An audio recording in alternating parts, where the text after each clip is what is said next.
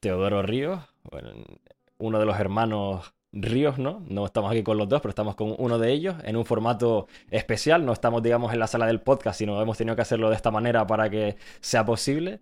Pero bueno, bienvenida a No Me Tires del Carrete y creo que no te voy a presentar yo, sino mejor preséntate tú. ¿Quién es Teo Ríos? Ah, bueno, bueno, bueno, me has pasado una papeleta, ¿eh? Sí, sí, sí. bueno, ¿quién es Teo Ríos? Pues nada. Teo Ríos y su hermano Santiago, que que nacimos en Santa Cruz de Tenerife, pero emigramos a Cuba con nuestros padres en el año 50, eh, vivimos en La Habana, pues llevamos una historia común eh, donde la, la migración está, implícita, es decir, el hecho del propio viaje, eh, pues de niño, yo cumplí cuatro años en el viaje y mi, hermano uno, ¿no? Pero el hecho de vivir esos diez años que vivimos en Cuba y de haber hecho la, la experiencia de la propia migración, siendo muy niño, eh, pero con el reflejo de, los resultados de la experiencia alrededor de la familia, mis padres, tíos, familiares, amigos. Bueno, pues eso nos, ha hecho de una forma ver el mundo de una perspectiva, que al volver en el año 59, eh, encontrar otra vez esta Canarias que no llegamos a conocer realmente porque éramos muy niños, pero que todavía estaba sumida en la, dictadura, eh, y y que era eh, muy atrasada con respecto a lo que era La Habana de, los años 50. La Habana de los años 50, era, por un ejemplo, sigue siendo lo de antes y, hoy en día, dentro y fuera de Cuba, como un sitio absolutamente avanzado. Tanto quiero decirte que en el 59 ya había pruebas de televisión en color en, en La Habana. ¿no? Ya después la cosa se torció con la dictadura comunista y, y las cosas cambiaron totalmente. Aquí cayó el franquismo y bueno, eh, llegó la democracia. Entonces eh, Podemos vivir como una ola de esta que está haciendo una ola y te envuelve y vuelves un poquito atrás y vuelves a levantarte a flote y mirar las cosas con perspectiva. Bueno, pues ese sentir eh, junto que, eh, que, tuvimos, pues lo llevamos, mm, eh, hicimos coincidir en un momento determinado.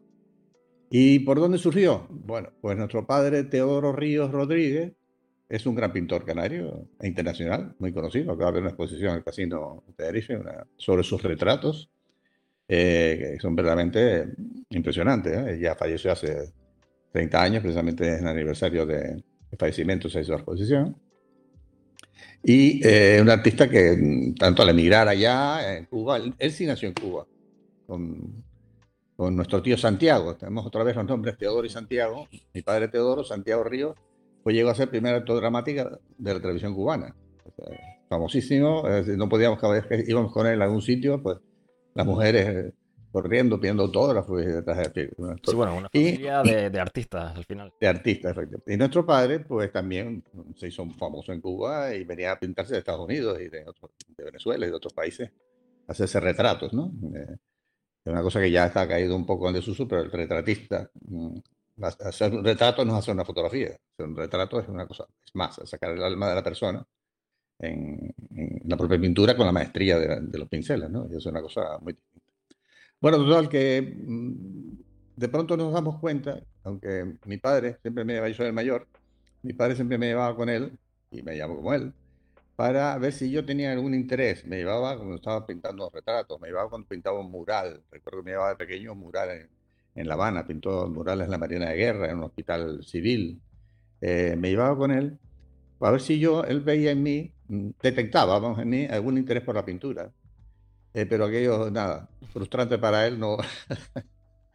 por la pintura no hubo interés. Pero fíjate por dónde después del tiempo, él era un apasionado de, del cine. Y él hizo montones de ensayos viviendo en La Palma, en ese viaje de, vuelta. Nació en Cuba, en Cabaiguán, pero vivieron en La Palma, familia Palmera de Mazo.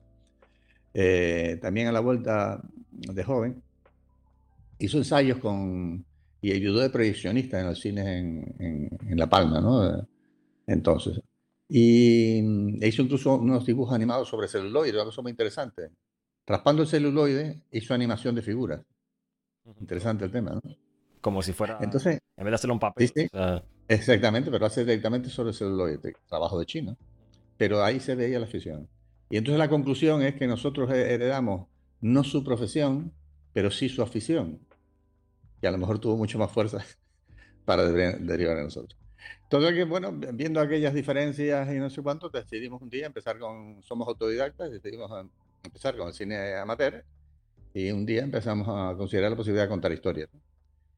Tuvimos un buen recorrido eh, aquí con premios internacionales, eh, con cortos como Talpa o el Aleph, eh, en, Super 8, pero ya de ficción. Premios internacionales fuera, en, en SNIACE, en Santander había un gran festival, en Niza, posteriormente ganamos el premio también internacional en Niza, y aquello nos llevó a pensar que, bueno, que parece que teníamos um, cualidades para hacer este tema. Y como yo detecté en aquel momento que había una carencia de, bueno, no había productoras en Canarias. No había productoras.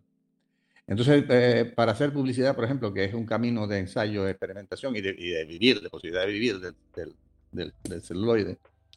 Eh, y yo estudié publicidad y relaciones públicas. Eh, y mi hermano Santiago hizo filosofía unos años, ¿no? Llegó a terminar. Pero bueno, total que vimos la, vimos la oportunidad de decir, bueno, aquí hay un espacio que se podría llenar. Y efectivamente empezamos a ensayar, ya, ya lo habíamos hecho con el cine amateur, pero empezamos ya a pasarnos al profesional. Conseguimos una cámara de 16 milímetros, después pasó a una cámara de 35. Aquello fue una ilusión tremenda ya, una cámara de segunda mano que compramos en Inglaterra, por cierto. Y, eh, y ya empezamos a movernos como productora, Ríos Producciones. Y efectivamente eh, cubrimos el espacio eh, de servicios de, publicidad, de, realmente de rodajes publicitarios y documentales y turísticos, que no había en Canarias. Porque no había pues o había muy pocas. No había, no, había un señor, eh, Samuel Saldías, que trabajaba en televisión española en Canarias, que hacía algunas cositas, eh, algunas cosas, hizo algunas cosas, algún largo también hizo, ¿no? pero bueno, él era, digamos, trabajaba en televisión española en Canarias. Nosotros fue una televisión, una productora pura y dura al mercado eh, eh, el eh, incipiente mercado que existía aquí en Canarias. Bueno, llegamos no solamente con una técnica ya desarrollada, que habíamos de forma autodidacta, yo hacía la fotografía entonces, por los ensayos propios, ¿no? Una cosa que le gustaba mucho a mi padre, por la anécdota que te conté, conté antes, de eso de, los celuloides, hacer cuentas. Buscar, buscar la idea, buscar eh, espacio, buscar cómo hacer las cosas. Pues así hicimos, pero con una característica interesante, que aportábamos también la idea, aportábamos la creatividad. Solamente rodábamos, sino aportábamos la creatividad. Bueno, de ahí salieron, hicimos todos los documentales turísticos de Canarias, desde un punto de vista distinto, es decir, desde el punto de vista interior. De nosotros, desde aquí, ofrecemos Canarias. No aquello que venía y dice, no, en Canarias hay plátanos, productoras de fuera. No, no. Aquí donde cultivamos plátano y nosotros estamos, lo podemos coger de la mata, de la planta, de la planta. Pues aquí, con nuestra perspectiva y nuestro cariño, ¿no? Y así hicimos documentales de todas las islas, para los distintos patronatos de turismo, tanto de Gran Canaria como de Tenerife, y ganamos como tres, unos tres premios Fitur a las mejores producciones turísticas. ¿Y de dónde, Aquí ¿de dónde nace ese, digamos, eh, arraigo por la tierra, de contar las cosas desde aquí. O sea, por lo que tú con tu hermano viviste al irte con tu padre a, Sudamérica o de dónde sale exactamente? Pues mira, sí, te voy a decir, yo creo claramente el cubano es muy orgulloso de sí mismo. También norteamericano. Nosotros estudiamos un colegio norteamericano, bilingüe, ¿no? Pero tanto como, como cubano como, como lo que nos el colegio norteamericano, eh, el, querer a tu tierra, el querer, a tu patria, el querer a tu, gente. Eso es primordial. Nosotros veníamos con ese sentido. O sea, todas las mañanas cantábamos el himno cubano, ¿no? Por ejemplo, antes de entrar a clase. Claro, que es una cosa que, que, aprendiste allí, supongo. Claro, entonces el, a valorar de ti mismo, ¿no? ¿verdad? Y ahí, estamos llenos, lo que te quiero decir. A valorar de ti mismo, ¿no? ¿verdad? Y venimos aquí donde la gente dice esto es el culo del mundo, los amigos que hacen esto es el culo del mundo, todo el mundo se quería ir, esto es un desastre, esto es una basura, esto aquí no sirve, no somos nada, no somos nada. Ellos nos, nos impactó terriblemente. Y yo, ¿cómo que no somos nada? Porque ¿cómo no vamos a hacer nada? De hecho, fíjate tú, cuando nosotros tenemos el guion todavía incipiente, no en la, primera versión de Guarapo, empezó a rodar porque estábamos buscando financiación y empezó a rodar por televisión española en Canarias, Plazoleta de Milton, concretamente. bueno, pues nos comentó Juancho de Armas Marcelo, que entonces trabajaba allí, que vio el guion y escuchó el comentario de gente, de profesionales que ven por ahí, diciendo, mira dónde van estos que se creen. Un héroe que es uno que trabaja en las plataneras. ¿A quién le puede interesar? ¿A quién le puede interesar? pues eso es el tema. Es decir, nos interesa a nosotros. Porque para que nos tiene que interesar a nosotros porque tenemos que interesar a nosotros mismos por nosotros mismos. Y así tenemos que ponernos en valor. Y ese planteamiento de ponernos en valor es el que ha hecho las tres largometrajes nuestros, tienen que ver con ello. De Guarapo, Bambi y el propio vuelo Guerra. Y nuestra trayectoria también tiene que ver con eso. Hombre, eh, el villancico es una, una, idea nuestra. Es un tema que le encargamos a Benito Cabrera, el villancico. Pero la idea de, Canarias es un solo territorio. Vamos, cantemos, somos siete sobre el mismo mar. De crear un solo, el concepto de Canarias, un solo territorio, que se lo lanzamos en el villancico. El villancico se propuso para, como himno de Canarias. Y, en, entonces, cuando en los años 90, que se proyectaba aquello, cuando sonaba el villancico, el, el barullo que había en los bares se callaba todo, se callaba. Todo el mundo en silencio a escuchar el villancico que ponían en la televisión del bar, por ejemplo. Ejemplo. Quiere decir, hasta en la publicidad que hacíamos, en ese caso para, para felicidad de Navidad, por el gobierno canario entonces, ¿no? Eh, pues poníamos la intención de la autoestima, de ser consciente de tu identidad. ¿Y para qué es? ¿Para pelearte y para hacer independencia? No, no, no estamos, nosotros no estamos hablando de eso. Sencillamente es de, un respeto. Yo conté una anécdota en la presentación, estabas allí, creo yo, cuando la, eh, entrega del premio honorífico, hace un par de semanas en Las Palmas de Iguada, eh, de, un amigo en Madrid, hace años, ¿cuántos años de eso? Eh, son los años ochenta y pico, tal, cuando empezábamos nosotros realmente a viajar continuamente a Madrid con producciones, a los laboratorios continuamente, era donde teníamos que llevar el material, no era digital naturalmente, era celuloide. Eh, que, que, bromeaba y nos echaba chanzas diciendo, yo sé cuando, un, cuando voy al aeropuerto de Madrid, yo a la legua detecto un canario. ¿Es así? ¿Cómo detectas tú un canario a la legua en el aeropuerto de Madrid? Entre la multitud. Dice, bueno, es que tienen una cara de conquistados. Y se echaba a reír, ¿no? Y entonces aquello, decía, bueno, lo mandé naturalmente al carajo un ratito, pero eh, tampoco lo hizo de mala fe, pero era para, para tomarme el pelo. Pero aquello me dejó pensando, ¿será verdad? ¿Habrá algo de verdad en esto? Eso reforzó el planteamiento de que sí algo de verdad Y además te puedo decir una cosa, que proviene de nuestra propia historia. Proviene de, esto viene de la conquista y de lo que sucedió después con el mestizaje y cómo se desarrollaron las cosas. Pero eso no, pasa nada, eso es, no, estoy haciendo un acto de presentismo, no estoy tanto de reivindicar un pasado, eh, no sé cuánto, no, estoy solamente diciendo que se conozca el pasado, es que ni siquiera se conoce. Y eso es lo que no puedo hacer. Lo que no puedes aplastarte de tal forma que desconozcan absolutamente el pasado y se, refugie en, museos o en, libros dedicados eh, más bien técnicos y más bien de curiosidad histórica. No, no, es, que, es que hubo una población de la, que, de la cual hoy en día, aún hoy en día, en las últimas investigaciones eh, sobre ADN, han dado hasta un 56% de ADN indígena. Hasta un 56, el mayor es en La Gomera. En las, en las Islas Capitalinas, un 25% aproximadamente. En el Hierro desapareció. Eso fue una investigación realizada y presentada en la universidad. Entonces, eso en el fondo, al igual que nuestro padre nos legó, como te decía antes, más su afición que su profesión, la genética es tosuda y, y es un elemento interesantísimo, ¿no? Es decir, yo creo que nosotros eh, llevamos la genética todavía indígena en Canarias y esa, esa forma de ser nuestra que llaman los nada, no sé exactamente la misma, o de aún creernos que no somos capaces de hacer lo que queramos hacer, eh, aún está latente y presente.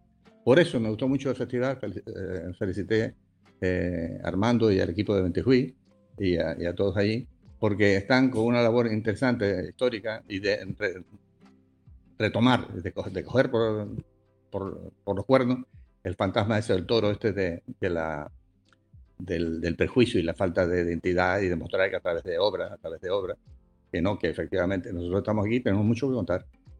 Como teníamos mucho que contar, aunque aquel señor canario en la televisión española canaria, los señores, canarios y no canarios, eh, no lograron ver en, el argumento de Guarapo.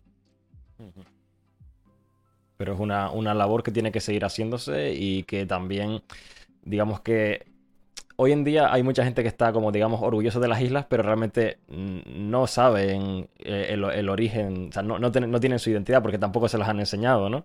Por eso hay que continuar con esa labor. Sí, sí, efectivamente.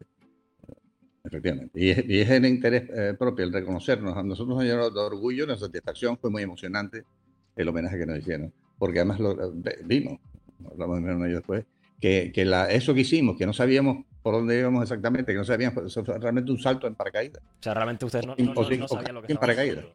Porque no, no, exactamente, eh, no sabíamos lo que estaba haciendo. Fue muy bueno.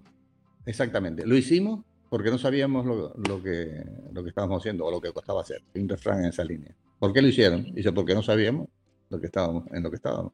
No sabíamos lo, lo que, puede, lo que costaba, lo que, el sacrificio que supuso. ¿no? Mm, bueno, pues ese espacio que muy bien lo definió Armando eh, Ramiro cuando dio el discurso de que era como si estuviera un desierto donde decía, bueno, aquí se puede plantar y nadie puede, cree en eso. Bueno, pues de pronto se planta y de pronto hay, resultados. Bueno, pues eso lo definió muy bien Armando en su discurso, que le, agradecemos. Y una cosa sí fue, efectivamente, está muy bien definido. Pero fíjate tú, o sea, o sea que somos capaces de, de, buscar espacios donde, donde en teoría no hay. Ese es el esfuerzo, esa es la lucha que da el que la gente, que un pueblo tome conciencia de sí mismo ¿eh? y de su identidad. ¿Para qué? Para ser un poco mejores, nada más, a la altura de los demás. Ni ser más, ni, ni, separarse, ni ser no sé cuánto. No, no. Nosotros somos capaces de aportar y tenemos talento y gente eh, joven ya con criterio ¿eh? que son capaces de seguir esta y cualquier otra línea de actuación.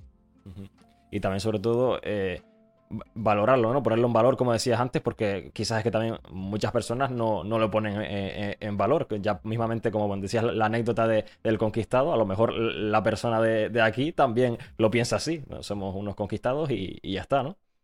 Sí, sí, conformarse. Bueno, pues eso es lo último también.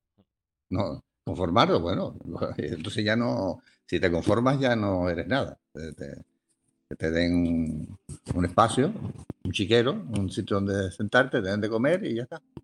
Esa es eh, la aspiración, no puede ser. Esa no puede ser la aspiración. Lo que quiero decir también es que como que mm, generalmente no, se le da importancia a estas cosas y desde el punto de vista a lo mejor comercial o, de negocio no, no funciona, ¿no? Es decir, ¿quién, quién debería soportar esta, esta carga económica, digamos, de continuar con esas labores? Bueno, eh, para eso están las ayudas, para eso están los gobiernos. Ayuda en, cada ámbito, no solamente hablando cinematográfico, cada ámbito en el que te quieras mover. Para eso están las ayudas, pero para eso tiene que haber el talento también. Porque lo que uno puede hacer es ayudas, ayudas y, fracaso, fracaso, fracaso. No, ayuda, ayuda, sí. Tiene que ir de la mano, sí, sí.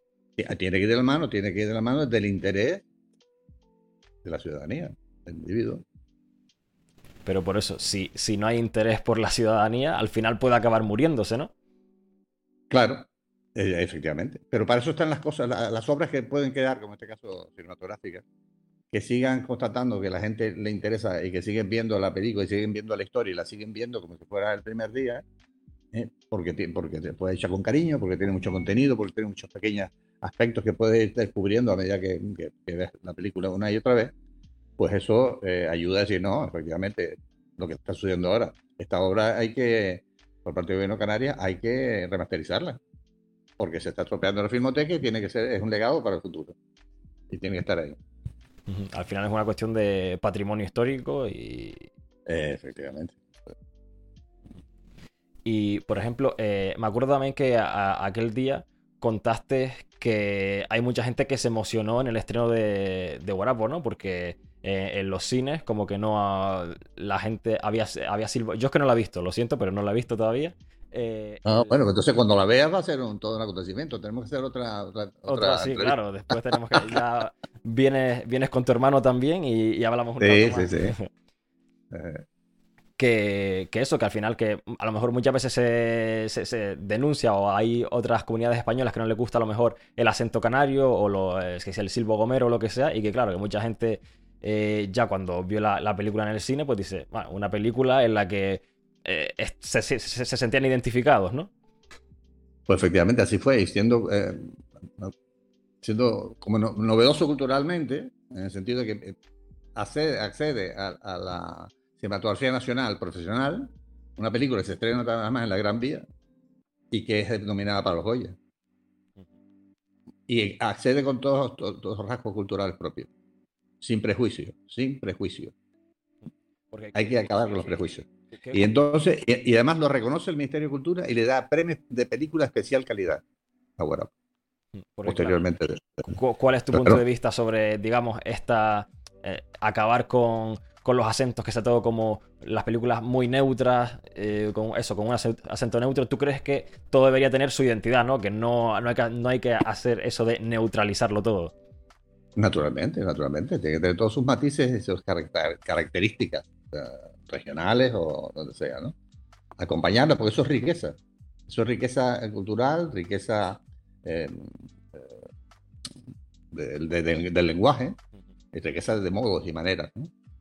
Eh, decías, me preguntabas que en el, efectivamente en el cine se emocionó mucha gente desde el principio, ¿no?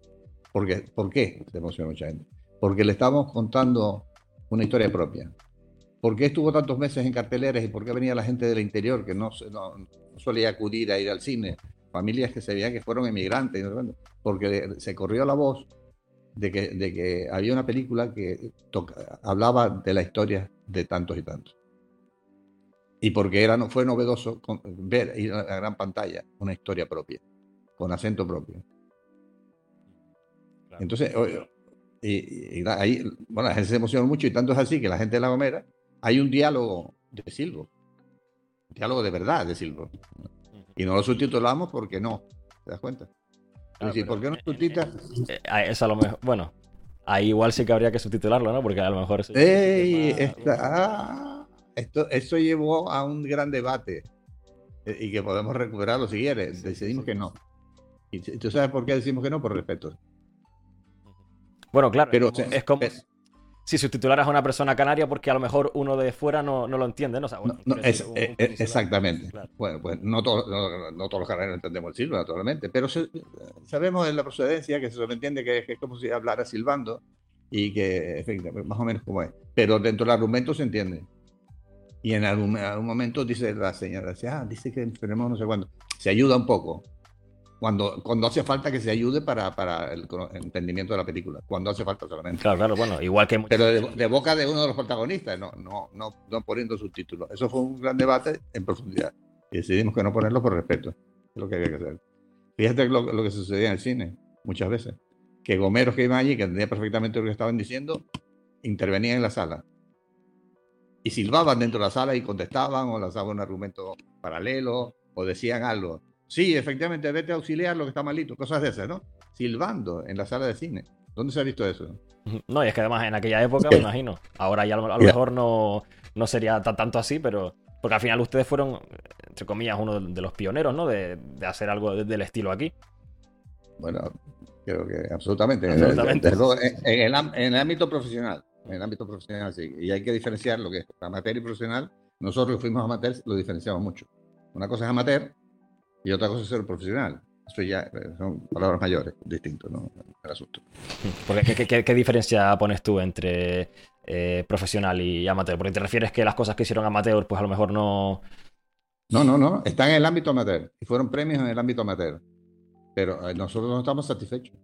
Nosotros queríamos ir al cine profesional, a la gran pantalla, al gran público a que esta película, cuando se estrenó en La Habana, fue como si se hubiera estrenado aquí, la reacción del público. Y cuando se estrenó en Caracas, no quiero ni contarte el público. Además, una anécdota muy bonita. Estaba nuestra abuela por parte paterna, eh, eh, Nieves, con 94 años, en la sala del, auditorio, lleno de gente, lleno, absolutamente en Caracas. Y le dedicamos la película a la abuela. Me estoy emocionando. Le dedicamos la película a la abuela y el público, vamos, cayó en...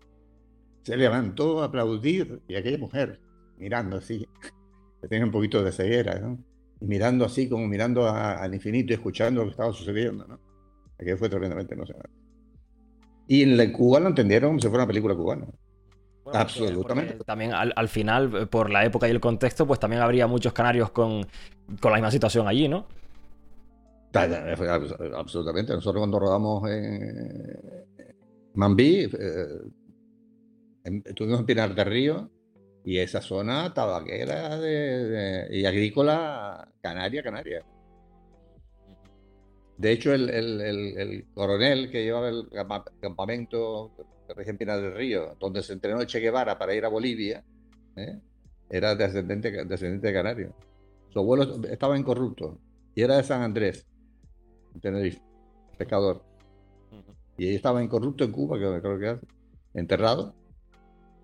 Y son historias que van y vienen y se entrelazan y que son insospechadas. Sale una, historia interesantísima al doblar esquina en cualquier momento.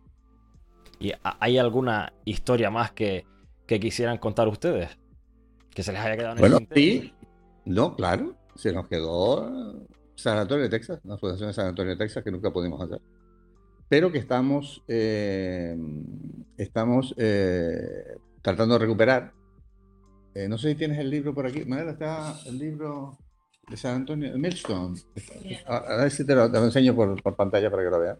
Lo hemos editado, lo editamos hace unos años como la película que nunca hicimos. Eh, inicialmente se iba a llamar La Fundación de San Antonio de Texas, pero últimamente eh, hemos cambiado el título a, Piedra de Molino o en inglés Millstone. Y te digo en inglés porque el planteamiento actual es hacer de ese guion de largometraje, que está como de dos horas, eh, hacer eh, una serie televisiva, miniserie televisiva, entre 3 y 6 capítulos. ¿eh? Para habría que, ¿Televisiva o para plataforma? Ah, para plataforma, para plataforma. Para, serio, para plataforma, efectivamente. Y con ese empeño estamos. Y hemos conectado de nuevo con San Antonio de Texas y recientemente me acaban de dar una medalla honorífica la Asociación de Descendientes de los Canarios, que vinieron además hace una semana, semana y media por aquí. Bueno, vinieron a Canarias, a Canarias y fueron también a La Palma. Y, eh, y estamos retomando el, asunto. ¿Por qué no pudimos hacerla? Porque era muy cara, muy costosa. Y no logramos levantar el presupuesto. No es un presupuesto que tú puedas subvencionar. Por si tú tienes una serie de seis capítulos, que cada capítulo te va a costar 2 millones de dólares, pues 2 por 6, 12 millones de dólares. Y claro, conseguir eso no, no hay ninguna subvención que te dé. Eso es conseguirlo a través de que la, interesar a la plataforma. Y con ese planteamiento estamos. Queremos sacar Milson o la Fundación de San Antonio de Texas, eh, que se cumple además el, el, 300 aniversario en el año 2031. Eh, se cumple el 300 aniversario. Y, y, estamos con ese empeño haciendo gestiones para caminar. Están ilusionadísimos con el proyecto en San Antonio.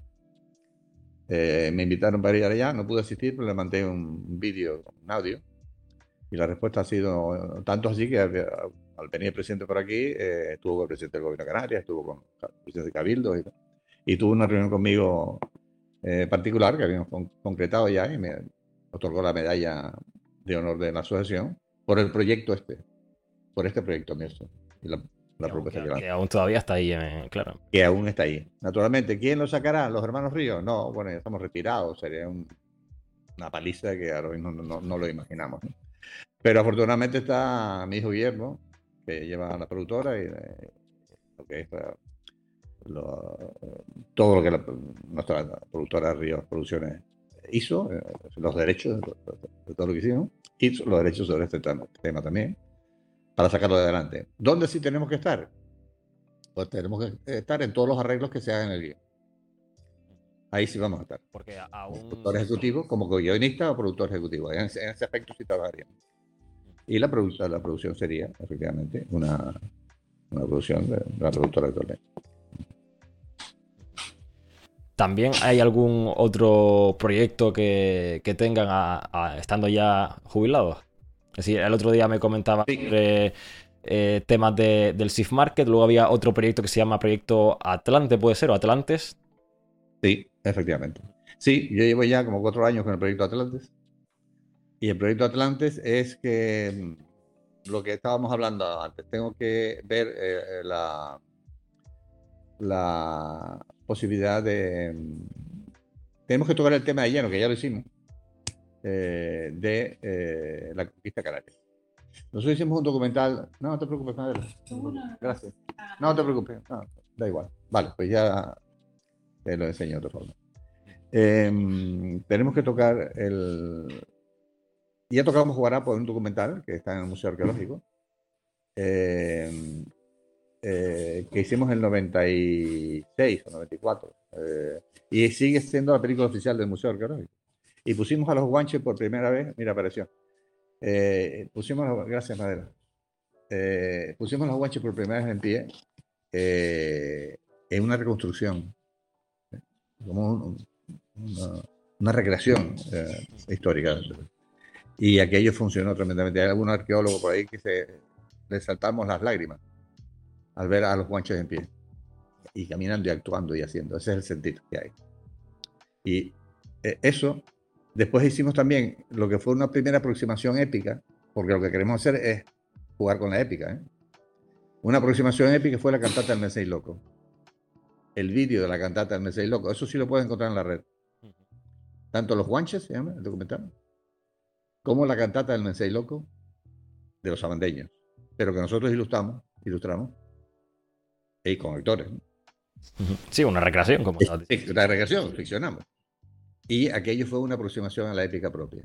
¿Qué queremos hacer con Atlante? Reflejar la época, una épica propia, que eh, la debemos. Se la debemos a ellos. Se la debemos a ellos, a nuestros antepasados que lucharon y dejaron su, con su vida y su sangre la defensa de este territorio, donde ha sido tuyo. Puede hacerse perfectamente, o sea, igual que, que Guarapo que te puedan decir que a lo mejor no es una historia interesante, pues esto también puede ser interesante. Pero yo creo que absolutamente. De hecho, ya tengo una, ya tengo una empresa que se llama Scenic Rights, ya hay un desarrollo de guion y de, de argumental, y está el proyecto montado ya incluso en inglés, y se va a empezar a presentar en las plataformas ya. Eso es lo que hemos podido hacer en los últimos años. No pudimos llegar a un, primer eh, eh, capítulo piloto, eh, no pudimos llegar a trabajar eso porque no conseguimos el apoyo suficiente eh, del gobierno de Canarias, que no nos dio apoyo. Eso fue motivo de que yo... No, no, no lo apoyó. No lo apoyó el gobierno Canarias. Y eso fue motivo de que saliera en la prensa yo hace un año y pico bastante cabreado. No, porque no podía entender que, que, un tema que presentamos nosotros nos ponga tantas pegas, porque no sé qué, porque no sé qué, porque se escribí con la mano izquierda en vez de con la mano derecha, no sé qué, una serie de pegas tontas que con la trayectoria que tenemos nosotros no pueden estar viendo si nosotros somos capaces de hacer, no pueden estar ahora con, eh, con negativas o con pequeñas mm, eh, eh, inconvenientes cuando nosotros ya hemos mostrado todo lo que tenemos que demostrar. O sea, ¿nos están diciendo que nosotros no podemos hacer el proyecto? Eso es lo que me está diciendo el gobierno de Canarias. Ya me molesté, ya hablé en su momento con el secretario de Cultura. Bueno, mm, en fin, no fue pero sí logramos sacarlo en una menor medida con un desarrollo proyectal por, con los medios propios. Y ya está para moverlo. ¿Qué vamos a hacer? Épica propia. Sin complejos. Hablábamos de complejos antes, ¿no verdad? Pues sin complejos, ninguno. Épica propia, sin complejos. Vamos a reflejar quiénes eran esta gente y vamos a reflejar cómo lucharon para defender su tierra. Y todo perfectamente documentado, imagino, y fiel a con esa parte épica, pero Absolutamente. Tengo, tengo un apoyo de, la Universidad de Laguna, de expertos arqueólogos y, historiadores y, gente que me están apoyando en este proyecto y que han trabajado ya en este primer desarrollo del proyecto. Y entonces, eh, como Paco García Talavera, por ejemplo, o como que fue director del museo aquí en Tenerife, o José Farrugia, que es actual eh, eh, profesor de historia en la Universidad de Laguna, especializado en, en época antigua. ¿no? Entonces, con ese asesoramiento y haciendo las cosas correctas, con, seriedad, como hicimos con Guarapo, como las otras películas, pues queremos que salga este proyecto sin prejuicios de ninguna clase, sin eh, complejos, sin complejos ninguno, y presentar el, asunto como se presentó. Y hacer una visión para el pasado que viene bien. Las cosas ya sabemos cómo ocurrieron que tienen, según eh, hemos ido detallando ahora, eh, llegan hasta nuestros días. ¿No verdad? esa posibilidad complejo llega hasta nuestros días. ¿Por qué? Porque a lo mejor no hemos, podido verlo antes. Pero ese reconocimiento se lo debemos a nuestros, a atensores. Eh, porque, ¿sabes qué? Reconociéndolos a ellos, nos vamos a reconocer a nosotros mismos. Para empezar a ser un poquito mejores. ¿Y qué, le dirías a, digamos, a la gente joven, a lo mejor como yo, que, está empezando y que a lo mejor no, se interesa tanto por, estos temas? Es decir, ¿qué tiene que hacer el, canario de a pie para interesarse por, por su identidad de verdad? Mira, si te dejas colonizar por, por, eh, por modos y costumbres foráneas, estás yendo por un camino que no es el tuyo. Quiere decir, tú estás cogiendo formas y cosas foráneas y actitudes foráneas que corresponden a otros países. Y nunca la, podrás aplicar al, tuyo de lleno, porque no, no, serán, tuyas, serán de los otros países. Tú tienes que luchar por ser original, hacer apuestas propias e ir a por ellas sin complejos y sin temores. Y ser consciente de, la capacidad, creer en la capacidad de cada uno. Y cada una. Tenemos ser inclusivos también. contamos con todos y todas. El tercero no lo digo porque, no me da gana. porque ya me parece dar, un riso, dar la vuelta a riso. Pero bueno, contamos con todos los que, seres humanos que. Y, y, tenemos que creer nuestras posibilidades para sacar las cosas. Nosotros también fuimos los jóvenes que no sabíamos lo que íbamos a hacer. Sencillamente trabajando día a día, poniendo empeño y haciendo las cosas con seriedad y cariño. Y aquí está Nelson. Este es el, el, proyecto, el, editado. Aquí está editado el guion, lo tenemos también editado en inglés. El guion de nuestro, de la conquista de San Antonio de Texas. Eh, la, Fundación San Antonio de Texas y aquel viaje tremendo eh, de, ocho meses, que fue como la aquí están nuestras películas por detrás, que fue un viaje de ocho meses, que fue como la conquista del oeste, pero 100 años antes, y que la de los anglos, y de sur a norte, porque todo territorio era de España. Y hoy se está reivindicando ahí también en San Antonio, incluso el aspecto, el, la, el relato del Álamo. El relato del Álamo se está cuestionando porque hay que cuestionarlo, porque el relato del Álamo es un relato fantasioso, fantástico, pro anglo, eh, y, como justificante de la conquista de, que Texas fuera un territorio que se le pudiera quitar fácil, eh, rápidamente a los descendientes de hispanos o los mexicanos. Es decir, eso, eso está, está en cuestión ahí. Y eso nos une, ese, relato nos une.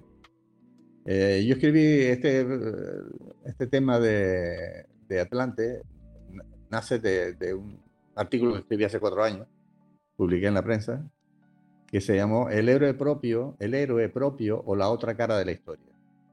Y planteaba el hecho de que el, que el vencedor eh, el conquistador, el vencedor, siempre impone su relato. Sí, eso, es lo que te, quería también mencionar, que al final, en todo este tipo de, guerras históricas y demás, al final el relato que, predomina o el que se queda es el que favorece al vencedor, ¿no?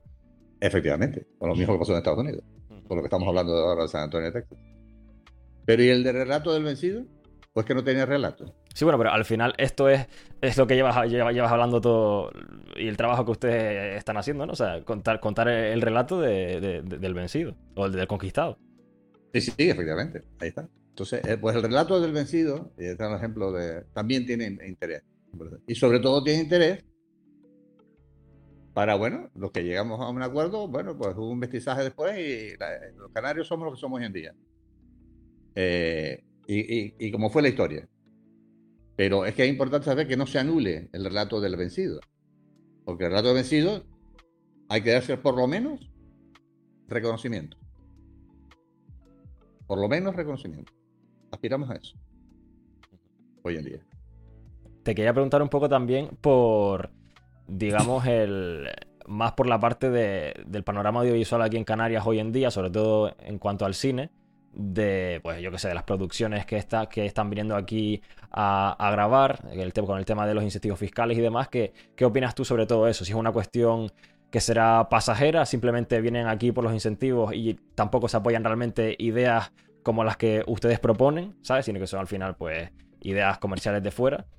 Y, que al final el, personal canario es simplemente mano de obra, porque así lo, lo, fija el, incentivo, pero que al final no hay ningún tipo de, vamos a decir, creatividad canaria, ¿no? O sea, el director canario está, eh, puede ir a sus subvenciones del gobierno de Canarias, pero poco más.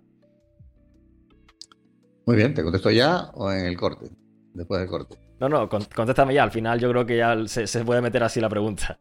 Ah, bueno, bueno, bueno, pues nada, oye, hay mucho que hablar sobre eso. Bueno, un ejemplo de director es mi hijo Guillermo. Guillermo ha rodado con estas productoras que están viniendo a, hacer service aquí, su primer largometraje. Y las, estas productoras, concretamente Alamo Producciones, que pertenece al grupo eh, Sequoia Studios, ¿eh?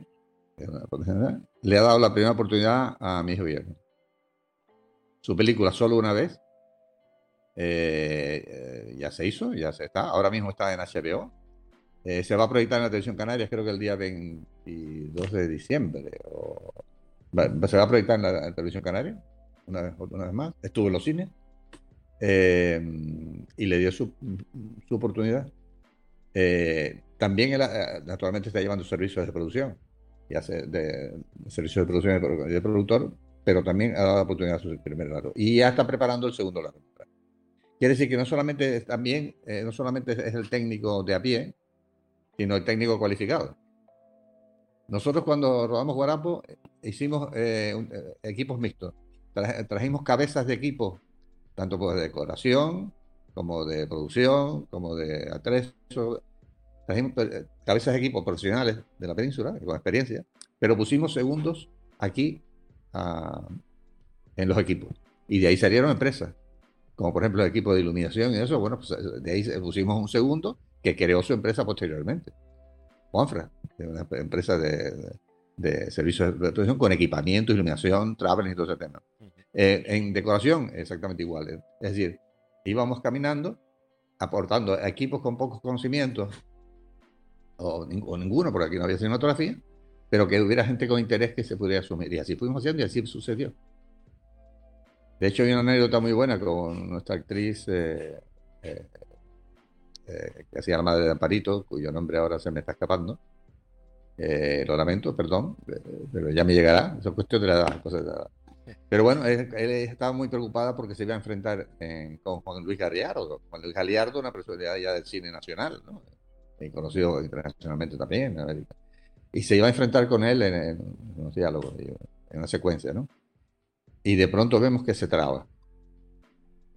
Nos la llevamos aparte, hablamos con ella, mi hermano Santiago y yo, cambió completamente el mood, se dio cuenta de que no tenía nada, que temer, se dio cuenta, le imbuimos esto que estamos hablando en esta conversación, de que no hay que prejuiciar en ningún sitio, que ella tan buena actriz, porque era actriz de teatro, una actriz de teatro conocida eh, en Tenerife, eh, que no tenía por qué temer y que estaba a la altura de cualquier actor o actriz nacional. Volvió a las seis y se comió la secuencia. Vamos, lo hizo perfecto. Es decir, tuvimos que, que esa duda, ese complejo de inferioridad, tuvimos que atacarlo en una sesión de psicoterapia, ¿eh? lo conseguimos y lo hizo. Y ahí está reclamando la película.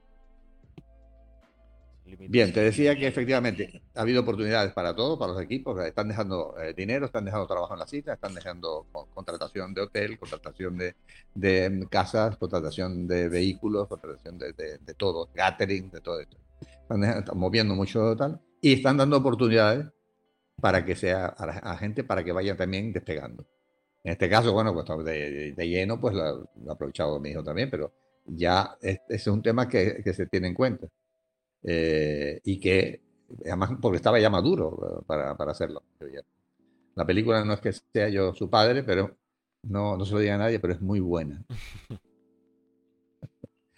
Lo siento, ¿eh? así es como, así de directo, mira, sin complejo, ¿te das cuenta? Claro, claro. Vean la película solo una vez porque es muy buena.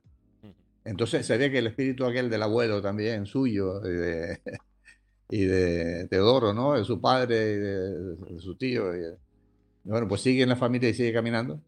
y bueno, se, refleja también en, los nietos.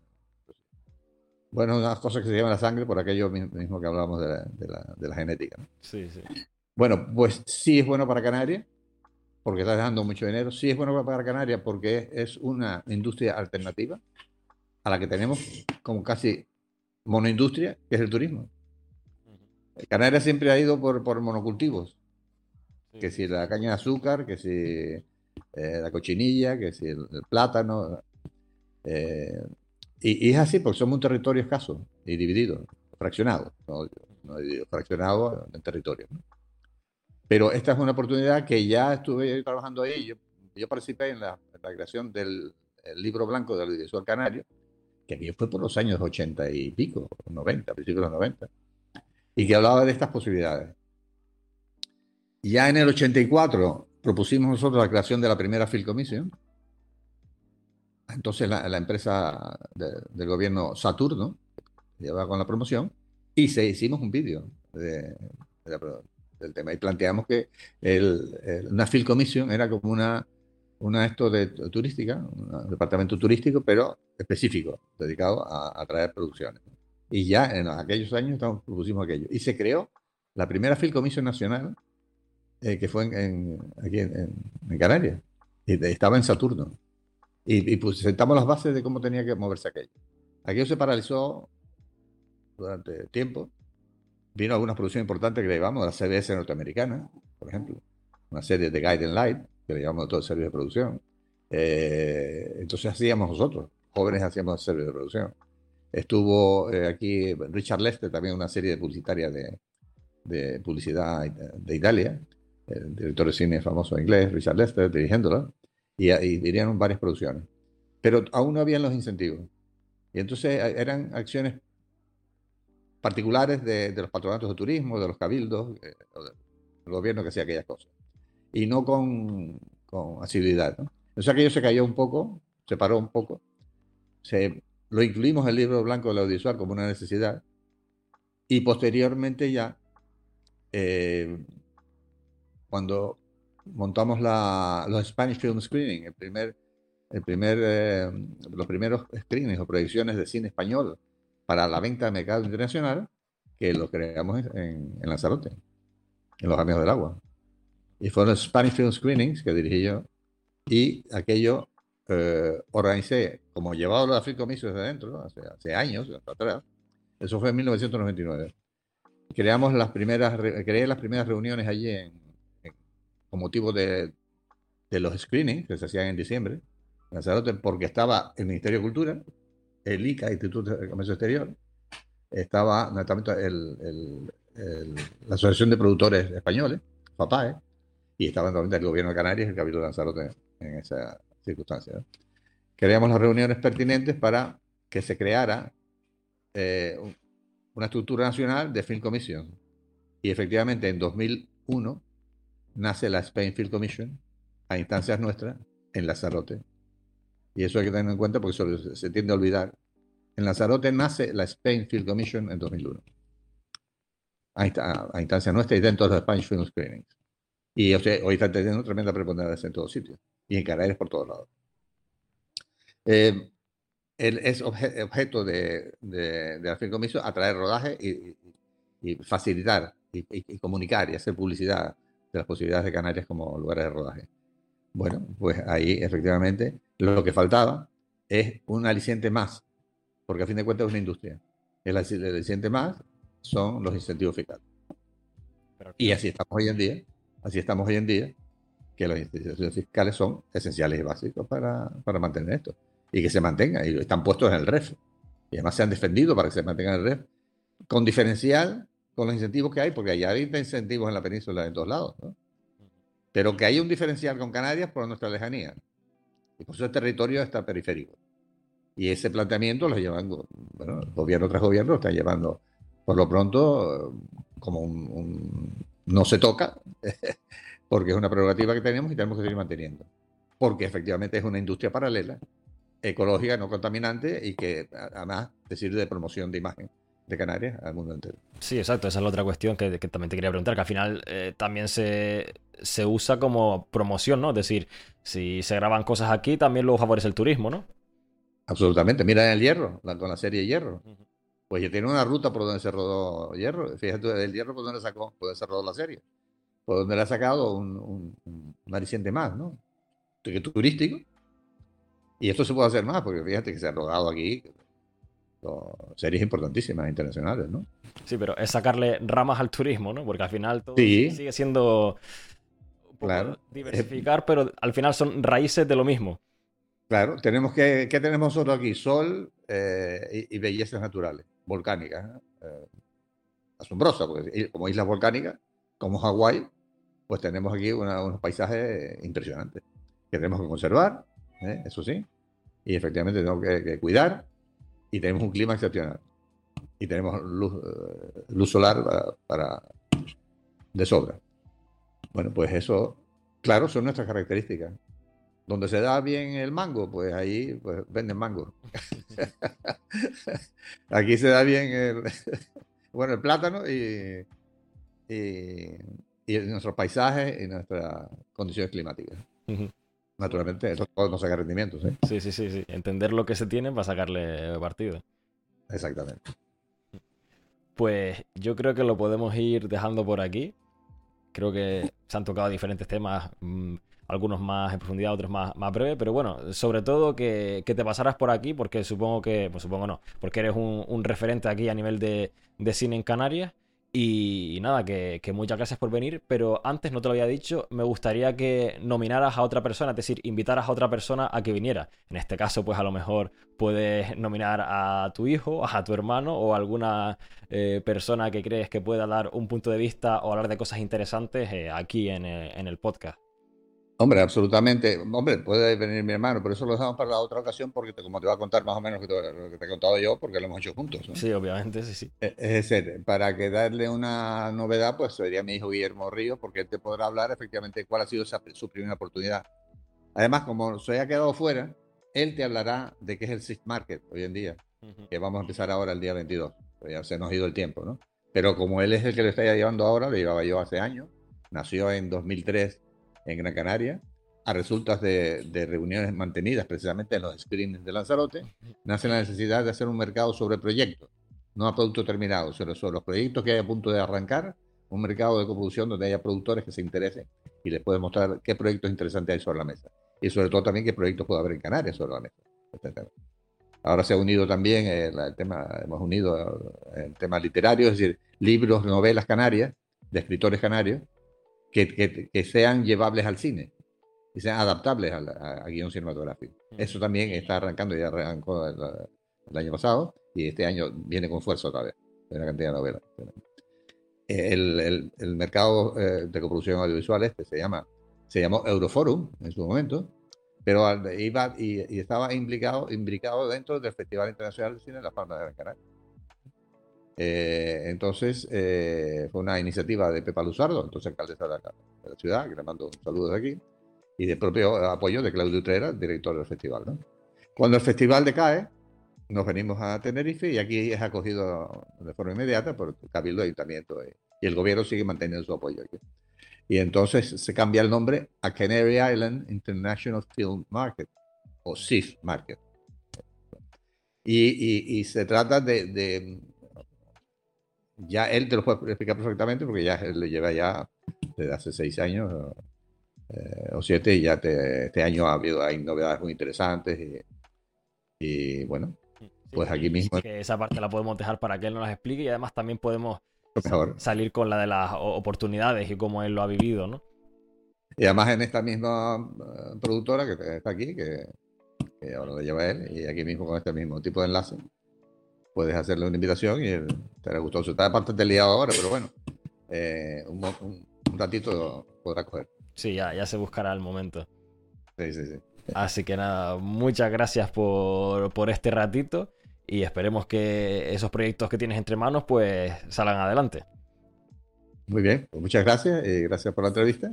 Y además un, un gustazo el otro día en Las Palmas, la gente joven que se aproximaba, y tú mismo, ¿no? que eres una persona joven con inquietudes e iniciativas es enhorabuena. Y, y para adelante, que no quede complejo. Y que el mundo es nuestro si queremos. Muchas gracias. Un saludo. Hasta siempre.